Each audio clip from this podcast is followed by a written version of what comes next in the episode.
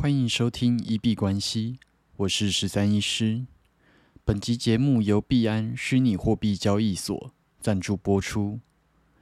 币安是目前全球最大虚拟货币交易所，用户最多，而且交易量最大，安全性部分相对安全，而且具备最高的流动性。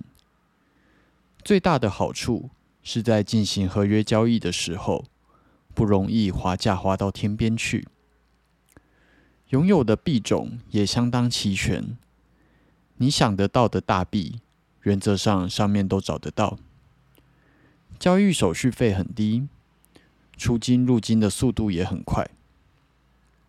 除此之外，担心英文程度不好的观众朋友不用担心，币安交易所有支援中文界面。不过目前没有支援台币的出入金，在这个部分大家要注意一下。在注册的时候使用这个推荐连结，并且在十四天内储值五十美金以上，就可以获得一百 USDT 的交易手续费现金回馈奖励。想要进入币圈或是操作合约的观众朋友。可以点选下方链接去参考一下。那很多人在做交易的时候，可能会有一种感觉很奇怪，就是我明明才投入了几千块，然后设置了一个止损，那为什么那些有钱的大户跟主力都要来狙击我这个止损的点位，然后来抢我这区区几千块的钱？就是很多人其实都会有这种一直无时无刻背着被主力盯着的感觉，然后就觉得是不是这些主力都会想要来故意洗掉我们这些韭菜？那这个部分，我们今天可以从心理学的角度来稍微解析一下这件事情。那首先第一件事情就是你要意识到，不要想那么多。你的仓位没有那么重要，不要想那么多。你的仓位没有那么重要。那我们稍微提一个心理学上的效应，叫做 “spotlight effect”，呃，中文应该翻译叫做“聚光灯效应”，或者是好像有翻译成“社会焦点效应”。那这个效应主要是在说。我们常常会觉得很多事情都是针对我们，那总是太高估别人对于我们的关注程度。举个例子来说，当我们在大众面前出糗，比方说我今天在大街上不小心跌倒了，那我们总会觉得就是其他人都看到，而且一直在嘲笑我们。但是事实是，其实可能别人压根就没有注意到我们。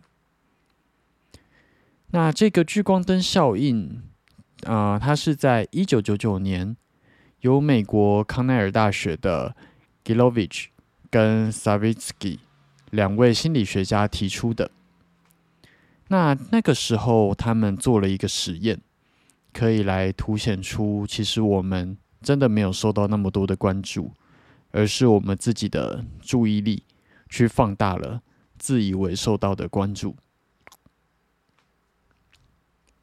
他们那个时候做的实验，他们有要求，就是受试者穿上一些有奇怪图案的短袖。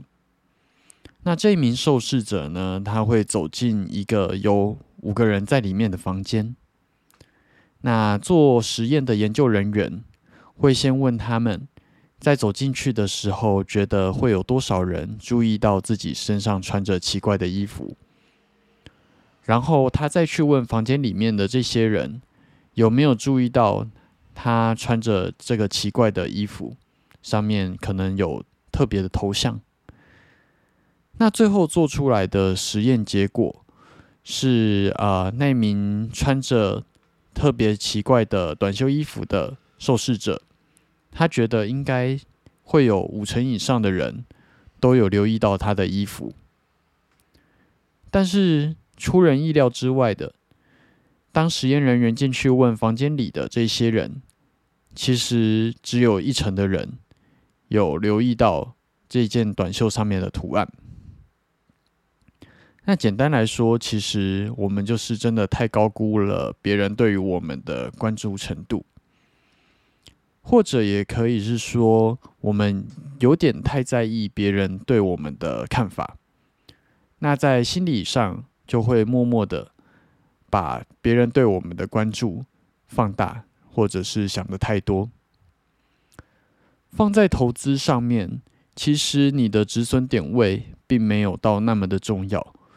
主力绝对不会为了呃区区几千块就故意来狙击你。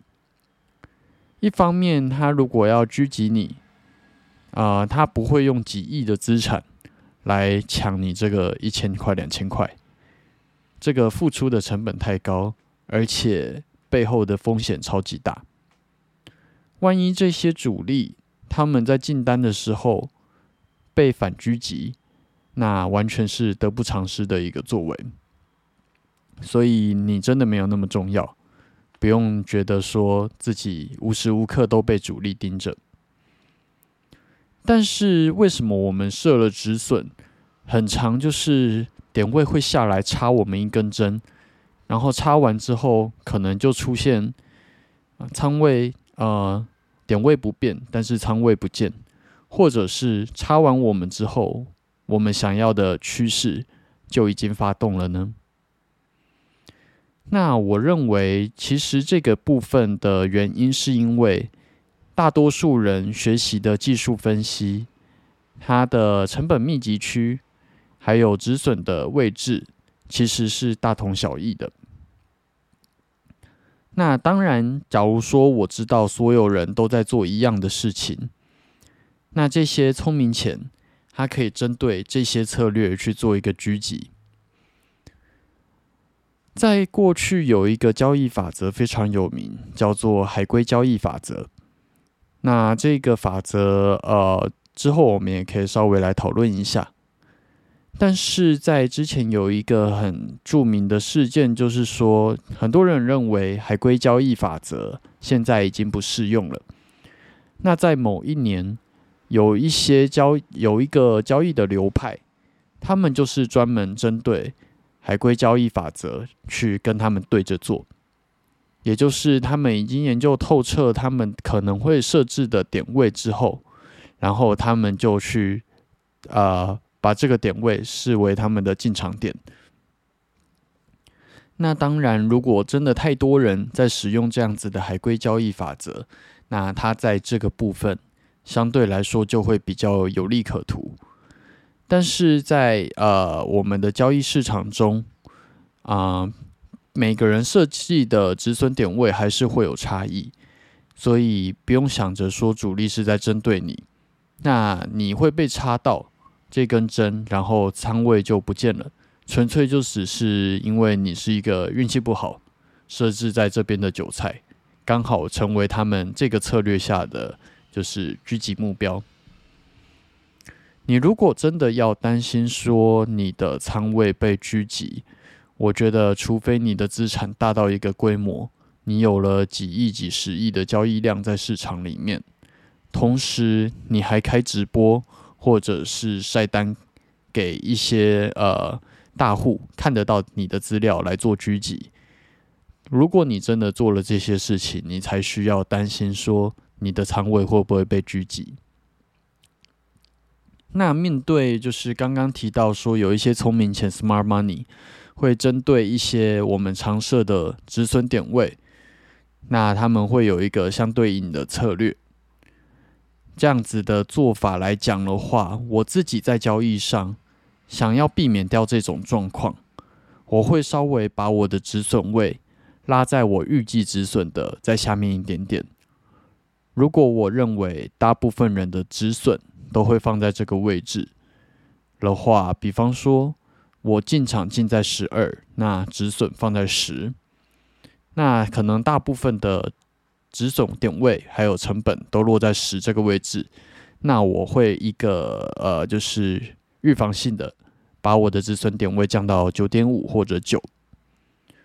那当然这样子承受的风险就会相对比较大，杠杆要做一下调整。但是啊，可以比较有效的避免说，就是在所有人都被止损插针之后，你也跟着被洗出场。这个是我在交易上的做法，可以分享给大家。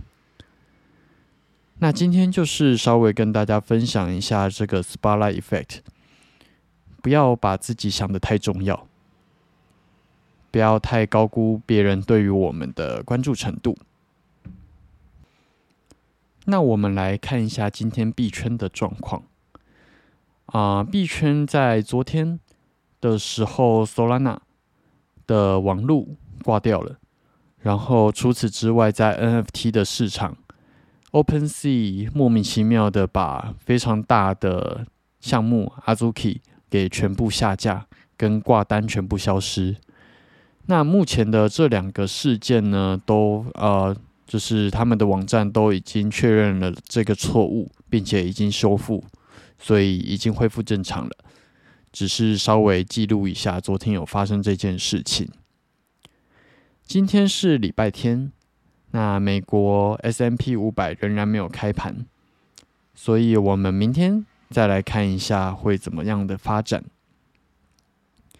转回来看主流币，大哥比特币在录音当下收在一万九千一百六十七，是呃负零点六九 percent。今天最高一度来到一万九千三百零四，那最低来到一万九千一百七十，均线仍然往下，而且在最后的这几根 K 棒走出一个非常明显的空头趋势，完全没有办法收复前一波的高点。那以目前来看，多头的抵抗力道非常的不足，在录音结束，应该还会再继续往下走。来看二哥以太币，今天全币圈原则上都在下跌。在录音当下，以太币收在一千两百九十四，最高一度来到一千三百一十一，但是最低跌到了一千两百八十四，突破了这两三天的低点。今天的总涨跌幅是负一点二七 percent，均线仍然向下。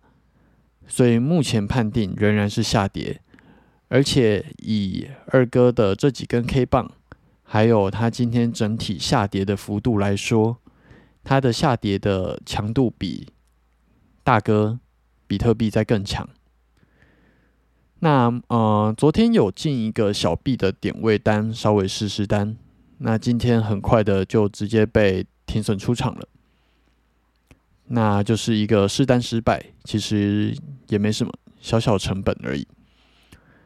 啊，目前可能还不太适合去做一个，我自己觉得啦，我的手感还不太适合去做小币。等到牛市起涨的时候，小币的涨幅会比就是主流币在更高，那这时候可以再来做考虑。昨天就是稍微收养，稍微试试单，因为出现了一个。自己还蛮喜欢的形态。那接下来设计单子应该会仍然以以太币为主。目前的目标仍然希望是在一千两百四，当做一个目标的放空获利点位。那以风暴比来讲的话，我可能会等到它跳回一千三百四十，再来做一个空单的布置。那我们就等等看，明天的 K 棒能不能往上插一根针，或者收复到这个位置，然后出现我想要的心态之后，再来做进场。那接下来进入 Q&A 的部分。那我们的 Apple Podcast 还有 First Story 的语音留言区跟文字都可以进行留言，有任何。啊，技术想法想要做交流，或者是有想要聊天、问问题，都可以在那边做留言，我们会在节目中统一做回复。好，那我们这集节目就先到这边。